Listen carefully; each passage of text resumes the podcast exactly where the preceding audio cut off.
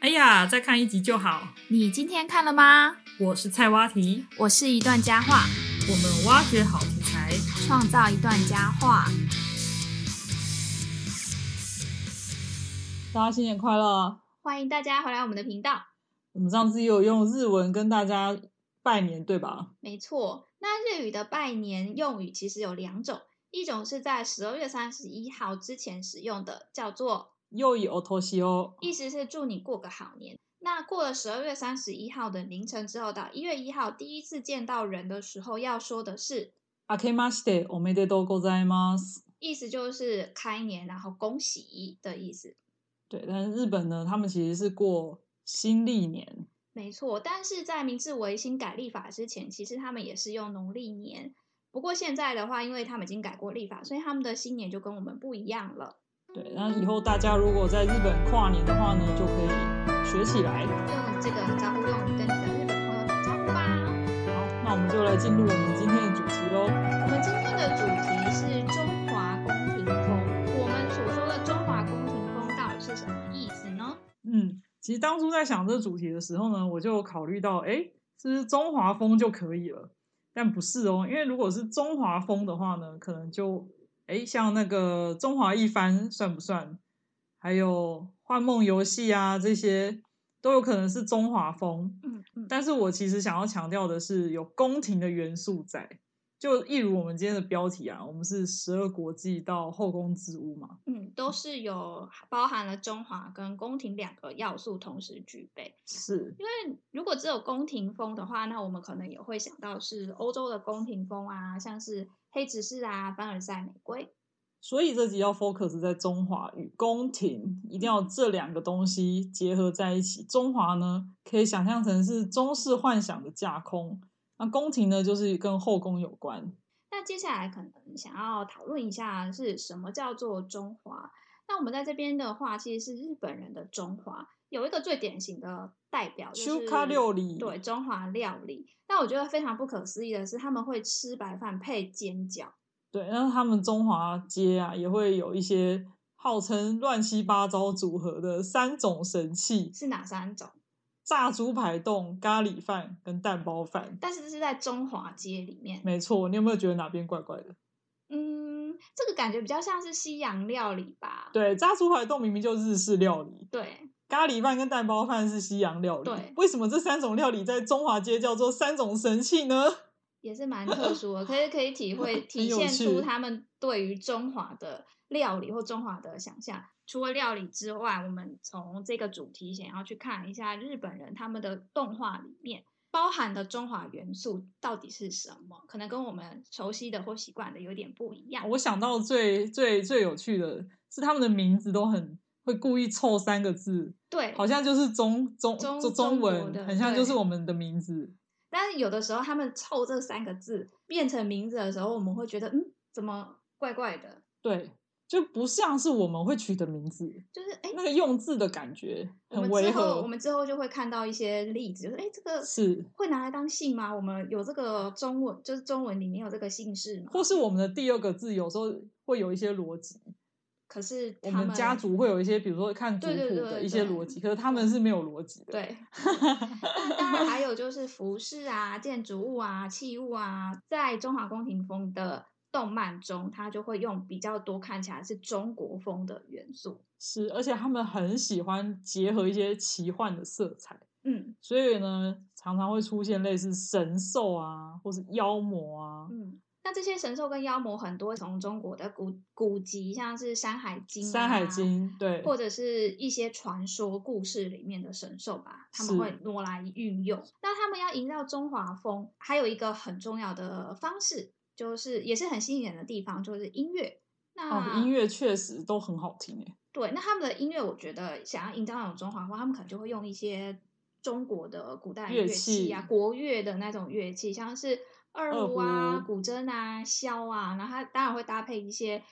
西方的乐器去一交起响演奏乐。对，嗯，不过他们会呈现出一种磅礴的感觉，然后一定通常都会有一个地图，嗯然后搭配那个磅礴的音乐，让你觉得哇，他的世界是一个很大的世界对。嗯，那再来就是说，跟中国宫斗呢？你觉得？对啊，因为中国宫斗其实是电视剧，后宫《甄嬛传》的部对分， 我觉得有一个蛮大的不同是，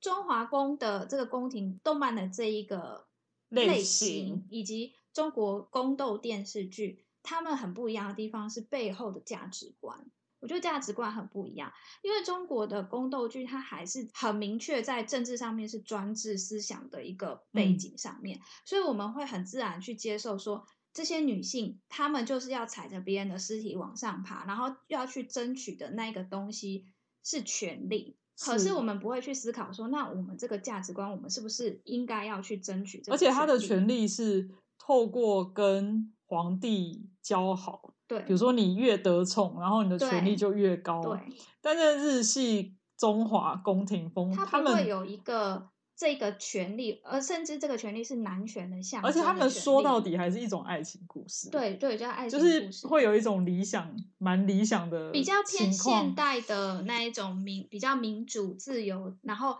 两性平等的价值对，观。然后女主永远都会被看见嗯那种感觉，就会跟中国宫斗剧，我们先天的就是去服从或者是不挑战男权至上的那一种价值观是不一样的。是我们接下来呢，就来聊聊这一集里面想要跟大家讨论的一些中华宫廷风的动画，那到底有哪一些呢？首先，第一部是《十二国记》，再来就是《彩云国物语还有吗》、 《晨曦公主》，以及我们上一季刚结束的《后宫之屋》。嗯这四部是我们今天想要介绍的。一样照着时间的顺序，第一部是《十二国记》，我知道是它也是你最喜欢的一部。那对，这这个样听起来好像每一部都是我最喜欢的。每次介绍的时候，我都会说这是我最喜欢的一 部。但我知道《十二国记》你真的很喜欢， 哦你一直推。这一，部是一直放在我心里很久，嗯，就是经历经了众多时间的淬炼，我还是会觉得这一部在我心目中的地位非常高，而且到现在我还是觉得它很有很多可以值得咀嚼的地方。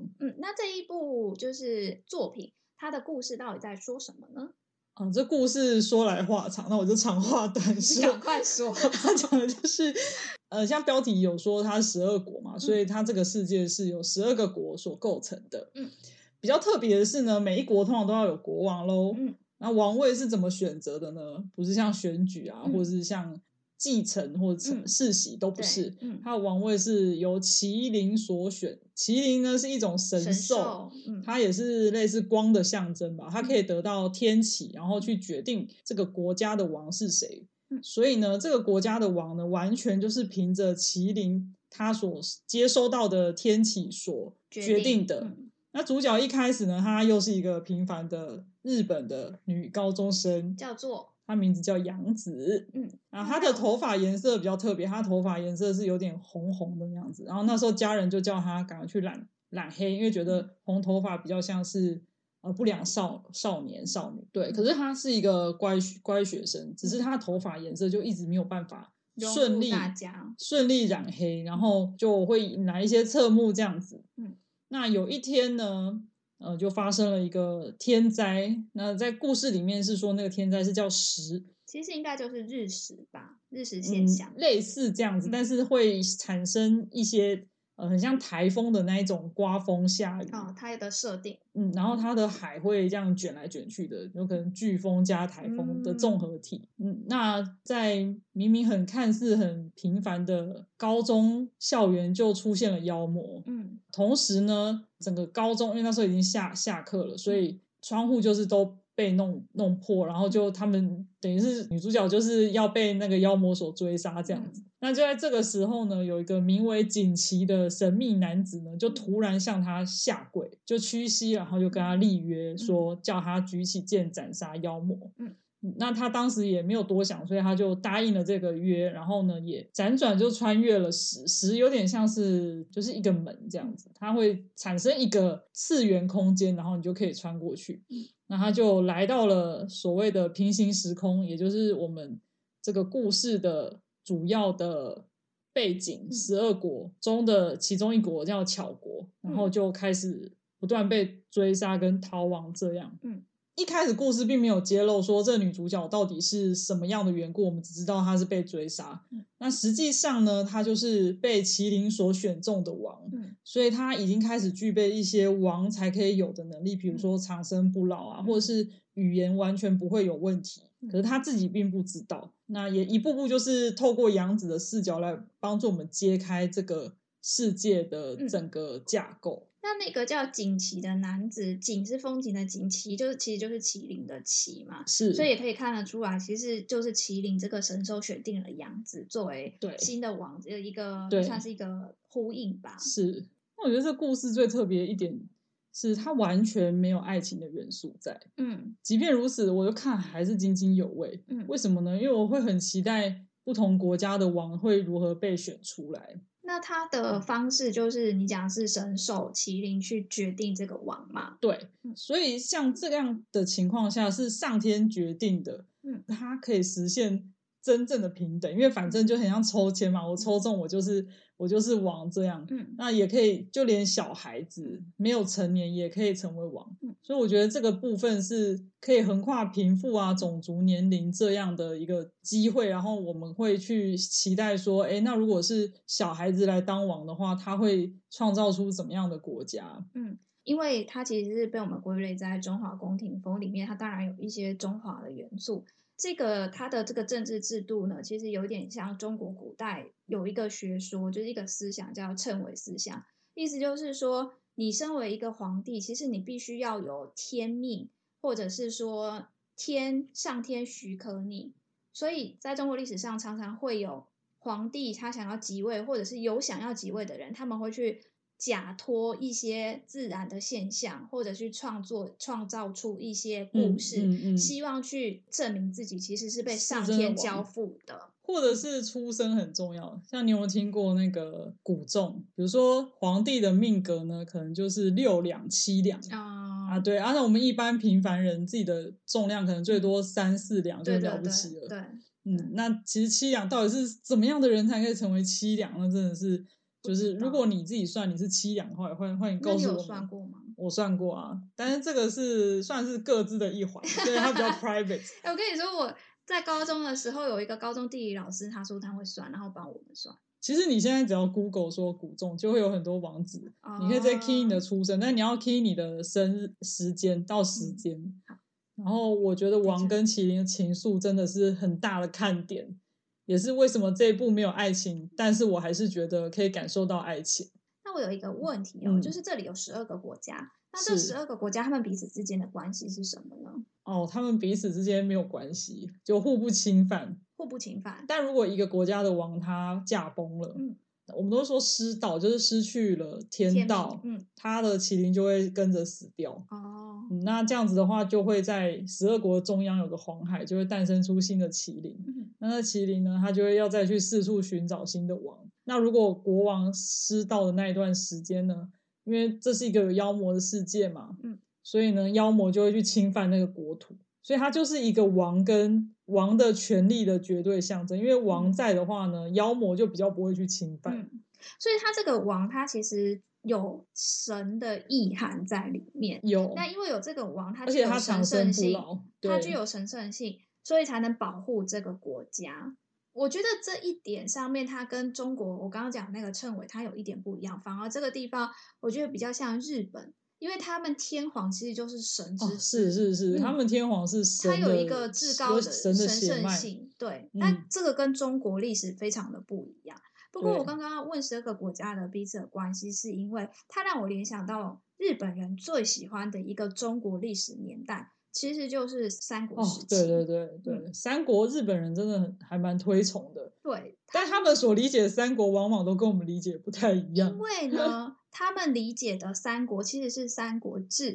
但是像我们台湾人比较熟知的话，其实是从《三国演义》开始。哦，所是以切是入的视是，角不一样，《三国演义》它其实是小说，它是小说，嗯，所以是文学创作。但是《三国志》它是正史，然后修史的是拥有政权正统派的那一，就是正统政权的正哦的那一那一那些人，所以他的观点当然会很不一样。而且日本某个历史论坛，他曾经发起过一个投票，嗯问说谁是你最崇拜的亚洲人？嗯，那在前十五名当中，大部分都是日本本土的历史人物啊，嗯像织田信长啊、坂本龙马、源义经之类的。对，但你知道曹操在第几名吗？曹操如果这个是给台湾人做的话，他应该不会在里面，因为嗯台湾人讲三国、三国故事的话，最喜欢应该是关羽吧。诶关不一公都定变吧神了真的吗？哦，有可能哦。可是我个人是蛮喜欢曹操曹操的，那你有可能被日本人影三响儿子曹植， 啊！讲太慢 了。曹操在第四名哎，哦哇，所以是三国故事里面最前面的，最前面的。然后诸葛亮也有上榜诸葛亮第几名？第九名，哦，所以也是蛮前面，他们也是蛮喜欢诸葛亮。诸葛亮在台湾好中华圈啊，应该也是蛮受欢迎的吧？但我觉得他们对诸葛亮的崇拜有比台我们更更更明显，因为我们其实自己知道说诸葛亮其实在很早他就败下阵来嗯。嗯，可是日本人他们就会觉得他就是一个真的很有智慧的人，所以还最近还有一个动画把派对它卡孔把明它穿真的越是到把了他现弄代得。呃，我真的觉得哇，怎么把孔明弄得这么日式日系这样子？我真的觉得真的是蛮厉害的，我他们我也可觉得以蛮用厉害的，容纳这么多，灵活的运用这么多元素。而且重点是他还是有考 据。一段交换，那你对神兽麒麟有什么看法？神兽麒麟，我觉得是日本人最喜欢的中国神兽，好像很多故事里面它有牵涉到中国，然后神话啊。那神是不兽像呢？四不像也有，可是我觉得麒麟出现的频繁度比较高。哦，真那的，我觉得也有，因为那个麒麟，它在中国的神话里面，它本来就是一个祥瑞的它象征，非常祥瑞没然后是错一种瑞兽嘛。像说风水也会说啊，麒麟踩八卦什么的，对就啊可以化一些煞气。呃，那中国古代就是说，在太平盛世或者是有圣人的时候，麒麟它才会出现。那公兽为麒，母兽为麟，哦，对啊，在中国古代里面是有这样子区分，然后据说是他们可以活两千年。那还有一个，哦他们有一2000个年特色是，他们的性情非常的温和，虽然他有武器，就是他可以攻击敌人，但是他们不会去伤害人，也不会伤害动物，所以他有一个称号叫做“仁”，就是仁爱的仁，人兽兽这一嗯点在《十二国记》里面发挥的淋漓尽致。它里面描述到麒麟的时候，是说他们完全不喜欢杀生，看到嗯血就会快要晕倒这样子。哦，对啊，所以就是他是也把这个设定放进去了，对，而且所以说他们为什么这么得天独厚，可是却没有办法当王的原因是。他们没办法果断的去做一些判断。如果今嗯天是比较杀生的事情，嗯或是必须要牺牲什么事情的嗯时候，嗯麒麟是没有办法做决定的，所以嗯他们还是会需要王。所以这种互相辅佐的嗯设定，我真的是觉得前无古人后无来者啊，它有会一一直在些我哲心学里。性的一些思考。嗯，那讲到麒麟哦，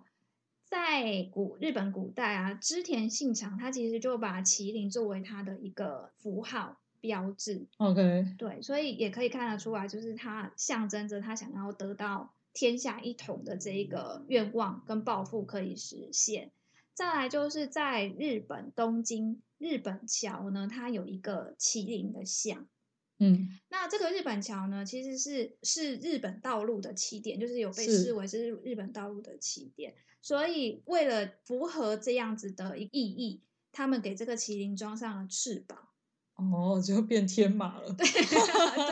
麒麟变天 但麒马。麟本身是会飞的，如果是十二国际里面来讲，啊那它不需要翅膀，它就能飞了。那说到麒麟这个发音，在日语里面是麒麟麟、那麒麟的话，它其实是一个真实存在的动物，长颈鹿啊，对，就是长颈鹿。但是日语、日本跟韩国呢，把长颈鹿称汉字就是写成就是麒麟，跟神兽麒麟是同音。那这也跟我们台语是一样的。那除了中国的元素之外，刚刚我们也有讨论到，在十二国际的世界里面，王它其实具有神格色彩，是那这个其实是比较日式的。从它的一个设定里面也可以看得出来，就是女主角杨子，她是太阳的象征。再来，它发生到穿越到这个十二国际的世界是透过是时，那它有一点像是日食的这个天文现象。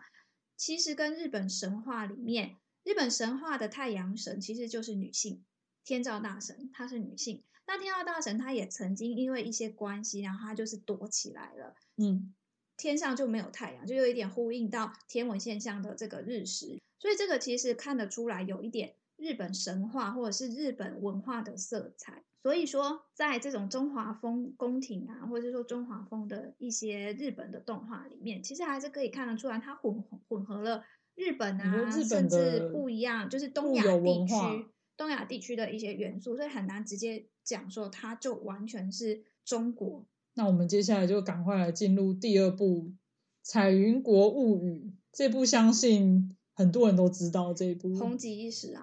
我快速讲一下它的故事是，它也是一个在也是一个虚构中国风的国度。嗯那这国家是叫彩云国，那是用颜色区分，嗯也结合了像中国在说紫色，它是一个帝王的颜色，嗯所以呢，只有帝王才会有紫色，那其他州可能就是什么茶色、红色、蓝蓝色这样子。嗯那女主角她是一个家道中落的少女，她嗯的名字叫洪秀丽，所以它的颜色是红色。对，她是她代表色是红色。嗯，那她的梦想就是成为优秀的女官，嗯所以呢，故事是她从想要成为优秀女官开始，然嗯后呢会遇到很多公里不同的帅哥，嗯然后会搞暧昧啊或者什么的，然后最后就是女主角可能就是跟男主角刘辉，嗯也就是皇帝帝在一起。嗯，对啊，皇帝是叫子刘辉这样子。嗯走逆后宫的路真线。的，我觉得当初在看这部动画的时候，第一集会让人很想看下去，就是觉得很想知道女主角她接下来的发展，她有没有顺利成为官呐、然后有没有怎么样治理这个国家，嗯，就有点像《十二国记》。嗯，可是呢，呃，看到后面开始呢，因为她就是跟很多不同的人有一些感情线这样，嗯然后就觉得很像在打电动。对，有点像电玩游戏。嗯，可能动画就是做一做也没有再做下去了。嗯，这部作品在后来可能感觉它的热度就没有延续下去。对，而且嗯感觉它是我们呃可能回忆之一，可是我们可能不会很想起来说，诶，它后来到底发生什么事情？嗯，所以为了做这一集呢，我后来又去看了一下它的结局，是，对，但没想到它结局非常的沉痛，但是我觉得大家可以自己去看，就是它其实不是一个很单纯很的爱非常情嗯 happy，、可能有一点点不太 happy 的结局，嗯。嗯，而且等于是男女主角都没有很长寿啦。那你在后来重看的时候，你有什么新的发现吗或启发？我在后来重看的时候，我我觉得它有让女性从政的议题有被阐述到，嗯然后也是某一种女性主义的抬头嘛，在那个时候有，嗯有这种感觉？嗯对，那你觉得呢？我觉得其实我没有看完，我在很前面的时候就它很红的时候，你就我弃就剧看了了一吗点点，我就没有再看下去了。那原因就是逆后宫那个时候，就是我也不是很就是对这个有兴你可以趣。解释一下什么叫逆后宫逆后宫就是一女对多男， ？OK，后宫是一男男啊对多女，多女女，所以反过来就变逆后宫宫。，对，就是这样子。而且你不觉得它的名字还蛮违和的吗？就我们刚就刚是我讲们刚到刚的，讲的啊，就是他们中华风的时候都会把名字取凑三个字，然后三个都是汉字，可是凑起对来可就会凑起觉来得很不不会像变成名字不会变成不是真的中式的名字。比如说洪秀丽这三个字，我觉得都没什么问题。秀丽，没问题啊，秀丽可以当名字，可是好像有点以女主角来讲，这个名字太怂了。那是我们的感觉，对，可是他们可能觉得这女这名字很秀丽，嗯，可能 吧。然后姓洪就觉得。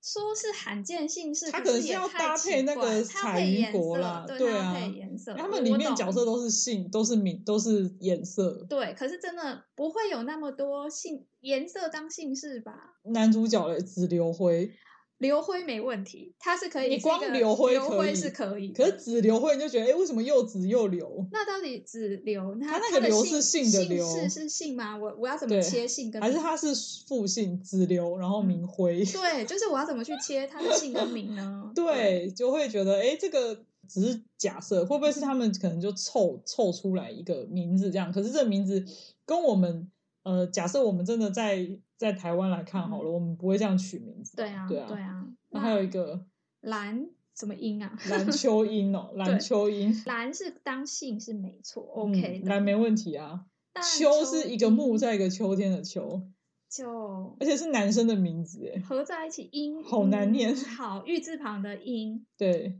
非常的 难念。嗯好，下一部呢是我个人呃也是蛮蛮喜欢的一部，嗯叫做《晨曦公主》。那《晨曦公主》她故事呢就是在讲备受父王宠爱，她是一个国家的公主，嗯公主长得高国高华国，差点念成高国华。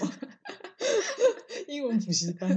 高华国公主，她的名字叫 优优娜娜。嗯那她也是一个红发公主、哦，就嗯跟刚刚的杨紫一样，她也是一个红发。是那他十六岁生日的那一天呢，他的心上人呢叫做苏芳，中文把它翻译成叫苏芳，苏红。好，苏芳来到宫殿，嗯，啊，送他了很漂亮的发簪。但是呢，他父亲当时呢，并没有允许他跟苏芳交往嘛，所以他们是偷偷往来，这样、嗯，他就们互青表梅心竹嗯马，心意。没想到就是在那一天呢，他爸爸就被苏芳给杀了，哦，一开第一就是集吗？第一集就发生这件事情，超所以它是一个个超展开。嗯只是如果是以现在，我在想，如果是以现在的作画来讲，它可能会弄得血淋淋场面应该会更多。可能吧，嗯，因为以前可能比较会把那种血淋淋场面给省略，嗯但是以这个冲击性来讲，我觉得一开场爸爸就死掉了，嗯这是还蛮冲击的。那后来优娜她当然就是差点就也会遭遇变杀故。害嗯杀害那啊这时候，他的另外一个算是侍侍侍护卫卫嘛，嗯护卫就叫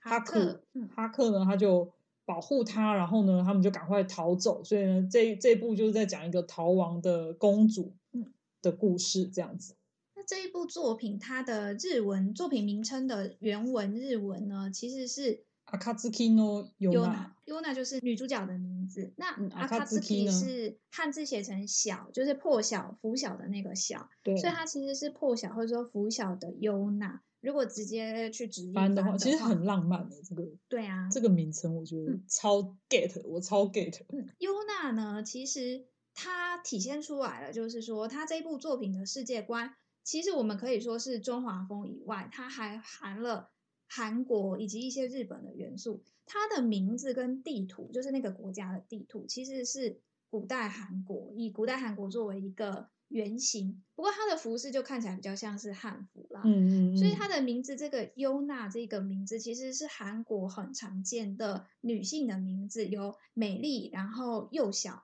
的意思。嗯那它还蛮呼应一开始开篇的时候这个优娜公主、嗯，她的角她的色角色形很符象合这个嗯名字。那像男主角就是她的护卫那个哈库，哈克这一个好像狗的名字哦，他的忍这者个哈特利啊，没有啊啦，他的这个名字呢，其实是呃韩国蛮常见的名字之一，甚甚至是就是常见名字。 所以它世界观包含了韩国、中国对跟日对本元素。对，还有一个就是那一个男二嘛，我们可以说就是那个男配角。好其实那时候候这两个男的，我们都还不确定他最后到底会跟谁在对，一所以我起等一下要讲我跟这个作品的一些印象吧，好对等一下再对说。好对反正就是这一个双男主啦，嗯这双个双男主哈克以外，另外这个男主就苏是芳嗯杀害杀父之人人，对，中文我们虽然把它翻成苏方，那苏方它其实是日本的传统色之一。不过实际上在日语的原文里面，苏方它的名字是韩国首尔近郊一个被列为世界遗产的古代都市。水源氏，对，所以它的名字其实都是跟韩国有关系的。那当然，其实韩国东亚地方都会受到中国文化的影响，所以我们其实也很难去区分说名字。当然，我们知道它可能是比较是从韩国过来的，但是建筑物啊或服饰这一些，我们很难去断言说哦，它到底是中国、韩国还是日本。不过这样也是会有乐趣，就是为看动画的时候，我们可以看到很多不一样的层面跟不是一样的是文化。好，那你说你看看几集就放弃的原因是什么？就是我刚刚说的啊，一开始呃，这种双男主的嗯设定里面呢，那个时候他在推出的时候，就是我对这个这样子的类型已经有一点疲乏，而且呢，我想站队的那个男主看起来不是男主，你想站队谁？就是苏芳啊，他的型是比、我比较喜欢的啊型。哦可你知是道我一吗我觉得苏芳一开始营造的感觉是男主诶、他就我那时候觉但得很不苏芳确最定后会当会还是会回去，就是女，我觉得哈克永远就是一个工具人。我那个时候我在当时我是这样觉得，我一开始看也是希这么希望，可是你知道双男主很容易站错队，你知道吗？对啊，这就是他好玩的你地有方、啊。站错队的过吗？我都是站那个女主不喜欢的那一个啊，就是最后都失败的那一个。我跟你讲，让我站就站错队最耿耿于怀的一个作品是《魔法水果篮》，哦，我我没有看那部诶、好，反正就是跟十二生肖有关。 OK，然后最后他他喜欢的人不是你喜欢的、那个对，完全不是， 那个时候就很不能接可受。我觉得男男男二有时候会会让我们喜欢，是因为就不想跟女主抢啊。我那时候就有时候会这样子，但可我能是一种蛮心理我作有用蛮吧确定我喜欢的型，哦，就是那你喜种欢那外种比较形有清秀的嘿，对对对对对，啊，大家都蛮喜欢那种清秀的、啊，也没有、啊、像那个紫流，辉不就是也是清秀，那你就不会站错啊。但是他紫也没流辉有跟蓝秋英，你会选谁？好一定吧是紫流辉嘛，对不对？ 那我觉得他有一个很很象征性的心境转变啊你。说女主角嘛，对啊，他后来为了就是表示他的决心，那也嗯是当时因为可能有坏人在追杀什么的，就是扯他的头发还是嗯什么，？嗯，他就是后来也是把头发给弄短。嗯，这个就是一个很有记忆点的一个地方，因为嗯一开始他的形象是一个长头发的红色头发嗯的少女，那后来在后面的形象就变成短发，那也让我想到《火影忍者》里面的小小樱。樱，嗯，嗯，小樱那一幕，可能《火影忍者》有很多名场面嘛，嗯可能那一幕，相信在很多人心中应该也是非常记忆深刻的一幕。对，那我就觉得像女主角把头发剪断，弄成短发，是象征一种决心。这个梗，或者说这个剧情，很常会出现在日本动漫当中。电视剧也蛮长的，哦，日对，剧电有视的剧也会有。但日剧比较长啊的是因为失恋，然后我哦想要去整个转换心情，有一种断舍离吧，就是直对接把它断掉，减去三千烦恼丝。对，给自己一个停损点，然后往新的方向去走。嗯嗯嗯。可是呃，在这个晨曦公主里面啊，我觉得她剪短头发比较是她觉得长头发的过去，她需要人家保护，她比较柔弱。那对，她所以啊变成后她来的一学个学会用弓弓箭嗯去对付敌人。长头发曾经变成她的一个弱点被对抓住，对，那她就断然的去改变自己，然后把这个弱点舍弃掉。是。嗯，我觉得她是一个也看得出来这个女主角的成长。嗯，所以它是一个充满虚伪与真情的故事。我要讲一下，就是在查资料的时候就发现，作者呢竟然曾经当过松下荣子的助手。哦，松下荣子就是画那个爱上坏坏的死神暗之莫弈，可是那一部因为作者身体的关系就没有然后没有 OK 结局。可是那一部我非常的喜欢，说到然后呢，就是宫廷风到晨曦公主之后，大家有没有觉得就忽然消失了？比较少这一类的作品在出应该说现了。整个让我红，或是会动画化，然后会让大家所知道的这一类型的作品就消失了。嗯，中间当然可能有几部啦，像那个《精灵守护者》，我是不确定它有没有那么像，但是它比较像是民族风。嗯，它也没有什比较没有那么多环绕在宫廷内部的故事了。对，其实说嗯实在，那个晨曦公主后来就是在逃命或什么，嗯也没有什么宫廷，可是嗯因为它已经是我觉得最接近的了。嗯，那你觉得为什么中华宫廷风会消失？我觉得有一些新的类型出现了，像是《刀剑神域》这样子的，就是穿刀越与到游魔法戏世界的嗯嗯，这一种作品开始出现。而且呢，像这种作品，它其实不需要太复杂的设定，对也没有什么太烧脑的架构。对，重点是主角要够厉害，嗯，或那是够说服我们。投入他的一个冒险的旅程。所以说，这种这种作品的话，它不管是男是女，他可能都可以接受。但对过去像是中华宫廷风的话，它可能比较偏女男向性吧对女男性比较没有办法进入到这个故事里面。那再来还有另外一个，那个时候开始有很多网络小说改编的，像是穿越到异世界去。那他们穿越到异世界之后的那个异世界，其实它不需要有太多对于那个异世界的描述，嗯，所以就把一些架构或设定都简化。我觉得还有一个原因是，现在的动画越来越强调快速，有点速食文化，嗯所以你在十三集之内呢，你就要给出一盘肉，而不嗯能就是先慢慢铺陈这样。对，可是像这种我们这种宫廷中华风，常常都会需要比较漫长时间的嗯铺陈，尤其是让我们理解这个世界观，让我们理解男女主角感情啊对嗯，还有他们接下来的发展，所以很难就是在短短的十三集里面就演完，那可能就要出好几季嗯。可是因为好几季呢，能不能出又要看它有没有人气嘛，就是通常都是以人气来决定嗯接下来的经费要放在哪里，那它有可能就会拍不完。那大家可能就比较会避开这样的题材，因为会投入的成本又相对的比较高。还有另外一个部分就是作者本身他可能也没有办法去驾驭这么大架构的故事，嗯他可能原先作者在写这个作品的时候，他并没有出版社或者是一个团队在背后澳援。所以说他自己要去架构故事的话，他一定不可能就是去考据这么多东西，所以他是架设架构出来的世界观，它就会比较简单一点。好，所以呢，这就是为什么呢，我要来介绍最后一部《后宫之屋》，它是暌违了七年哦，事隔了七年。才终于出了这个《后宫之物》，然后它也是用小说改编，然后诠释了全新的中华宫廷风。嗯那除了爱情元素依然有保持之外呢，不再是逆后宫的状况，对，因为所有的帅哥都绝对不是女主可能的对象。跟《产国物语》很不一样。，对，嗯你知道为什么吗？因为他周遭的人都是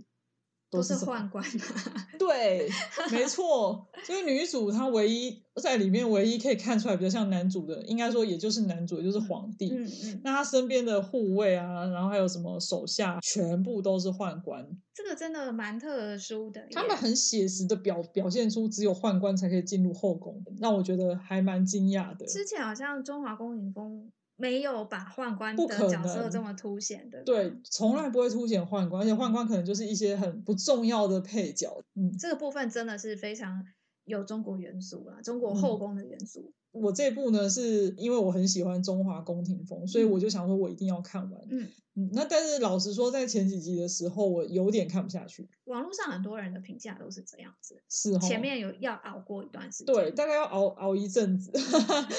因为它有点像是呃事件，嗯就是一个事件然后解决这样，有点像就那种单元剧。嗯，那到后面才会开始有比较串联的故事，嗯而且他们比较常围绕在一些幽魂啊、鬼魂啊，然后可能要去超度谁谁谁，然后有一点推理的元素，对，就是后找寻讲一食些物啊之对类什么的这食物嗯怎么啦，嗯然后是什么故事这样。对，但老实说，我对于这些非主角的故事我都没有什么兴趣，嗯所以呢，我就会觉得没有那么好看。嗯，但是呢，在后面呢，他开始揭发皇帝跟他的身世的时候，我就开始觉得，哎，还蛮有趣的，而且有小说底的优势就逐渐被展露出来。嗯，他的小说还卖座还不错哎、嗯有超过一百万本。而且就像我说的，他强调宦官，而且他还会介绍宦官的身世，也是让我觉得蛮惊讶的。但是我不太了解中国宦官的一些他们把职宦官画的责好帅哦。 对，好，就形象很不一样。可是就他画的很帅，又直接斩断我们觉得他跟女主角的可能性，嗯因为对他就是宦官。嗯然后再来就是，我觉得他有更忠于后宫的内敛，嗯就是他会注意到一些宫内可能遇到的礼仪与细节，这部分有点像，就是他有一些礼仪的部分，然后还有对话可能不会讲的这么直白，嗯，会有一些话中话、啊，你就会觉得哎，诶好像真的又有一点后宫跟以前不太一样的、嗯的氛围。嗯，那我印象很深刻就是他有一晚啊，就皇帝要夜宿后宫，就是要夜宿女主角家，嗯他就说因为这样他才睡得着，然后就这样就就结束了嗯。然后他他那一晚其实住在他家，这样住在女主角的宫然后没有拍里出，但没有拍出来。我就觉得哇，就是如果以前的话，可能都还会再多多描述一点嘛。嗯但他居然就是有点像《后宫甄嬛传》，就是一句话，然后就带完说哦，他们之间嗯可能感情有升温一点点哦，这样子。但我还是要讲，就是他的对于后宫的这一种价值观呢，是跟中国宫斗剧很不一样，对，的确还是不非常不一因样。为他的小说结局就透露出了这一点。但我是现在不能讲，对因为你你现也在先不不知要道。讲，对，对因为我还没看到结局。 对，嗯好。那另外 OK 一个部分是我一开始看到这个作品的时候呢，我觉得它有一点点比较明显的日本元素，就是那个巫，日本的神兽之一叫八尺巫，嗯，所以他把这个拿过来拿进来的话，就是蛮让我想到这个日本的神话，反而不会就直接想到中国的神话，就是神兽的部分啦。有另外一个作品呢，我在看这个呃《后宫之物》的时候，是让我联想到另外一个作品，然后那个哦作品是小说，嗯也是蛮有名的，就是《八尺屋奇幻》系列，作者是阿布智里。那因为中文的版它有翻译过两次，对。书名不太一样，所那你以觉得哪一个比较好看？我觉得都还蛮好看。可是那个《八尺屋奇幻》它完全是日系的，就是嗯日嗯式的、呃的奇风格幻对跟这个《后宫之物》它其实有点偏中华风，有点不一样。是嗯两个都是还蛮推荐的。那我们最后做一个小总结，在这几部当中呢，我们可以发现一件事情，女主角有一些共同的意象，对，例如说红色，对，嗯，红色是很多呃女主角都会用的红颜色，那尤其是呃在这几部当中，我们就发现说，像十二国记的女主角是啊，红头发，红头发，嗯然后晨曦公主也是。红头发。那彩云国她虽然不是红头发，嗯但是她姓红，红，对，所以看得出来，他们把红色可能当成一种女性强大的象征。那红色呢？其实人类的天然发色里面只有四种，红色是所占比例最低的，呃，占全球总人口不到两两 percent，所以红发呢，其实算是一个比较罕见的颜色。红发的女性这个形象呢，在西欧文明里面，它一开始其实有一种比较野蛮低俗，然后连接到性欲的一些对，一些形象。而且都是比较负，有点负面的，就是就有是不一点够负高面贵的颜色。对，因为他在圣经里面背叛耶稣的犹大其实就是红色，所以他在宗教里面呢也有说，就是红色其实是会联想到不忠或者是放娼荡妓这样子娼妓这样子的对意涵。但是到了迪士尼的小美人鱼，他们用红色头发当成女主角，一开始在做这个设定的时候，其实被被挞反伐对，被反嗯对。但是这个作品大成功，变成了一个新的迪士尼公主的典型。大家开始对对于红发的印象有一点改变，像皮克斯他们后来有一个《勇敢传传说》里面的那个梅丽达公主也是红发。其实彗星公主也是粉红色头对发， 那这个红色的在西方开始，他们对于红发女子的印象呢，就有一点开始改变了。就是说，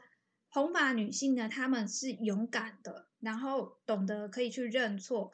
并且有一种热情的正面形象，慢慢就有扭转。所以说，我觉得日本动画运用红色来当成女主角的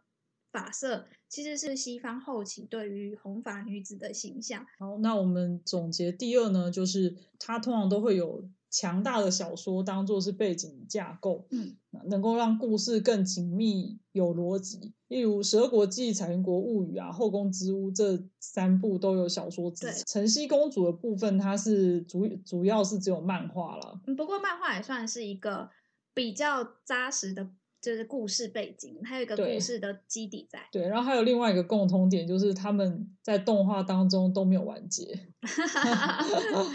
就是有点小可惜啦。对，嗯小可惜，但我还是很希望《十二国际》可以继续出下去。不管是动画或者是原作小说，对对吗？，只有《十二嗯国际》那磅礴有力的乐团建构出世界观，相信大家都有听过《十二国际》里面的《十二梦幻组曲》，还有嗯《十二梦幻绘卷》。嗯。这些里面都好几首歌，那我就想说，哎，为一个动画就是做出这么多的歌曲，嗯就只是为了要营造这个背后的世界，嗯那让我们可以享受在音乐啊，还有一些画作当中。嗯那我觉得这也是以前的动画很让人觉得难能可贵的地方吧。再来就是《彩云国物语》，它也是有大家熟悉的二胡曲啊，就可能女主角的主题曲，然后还有它的、呃里面有用到一些中国的元素。嗯那晨曦公主后来再重听一次，我觉得她的歌真的也是让我觉得很惊艳的地方，像是他的有一首歌叫做《Akatsuki no Yona》，这首歌呢也是他的主题曲，这样子，你就会觉得，哎，那个红色的意象搭配它的画面，整个就非常有感觉。这三个呢，他们呢全部都是梁邦彦作曲，嗯嗯，所以梁邦彦当时我也是因为了这几部动画而慢慢知道有这个作曲家。最后，最后呢，我们可以来归纳一下，诶，那像这种天女穿越型，我们把它自己说它是有点像天女穿越，就是女主穿越，跟我们现在看到异世界穿越有什么不同呢？过去的像是以十二国际来说，他们会是在现代呢有一个平凡无奇的女学生，因为某一些不知名的原因，她可能获选为异世界的神女或者是巫女，然后她们就被穿越了。那还有一点像日本传说的那一种神隐的现象，应对该是日本对民间传说的神神隐的隐现象。对，除了《十二国际》的女主角是这样之外，其实像《梦幻游戏》《尼罗河女儿》《暗河魅影》以及《犬夜叉》，它都是这样子的类型。那它跟异世界转身现在很红的这种异世界转身类型不一样的地方是，他们其实是肉体转，就是肉体穿越的。对他们那其实是同一个人，对，那异世界转身很多是他已经在现代死亡了，对，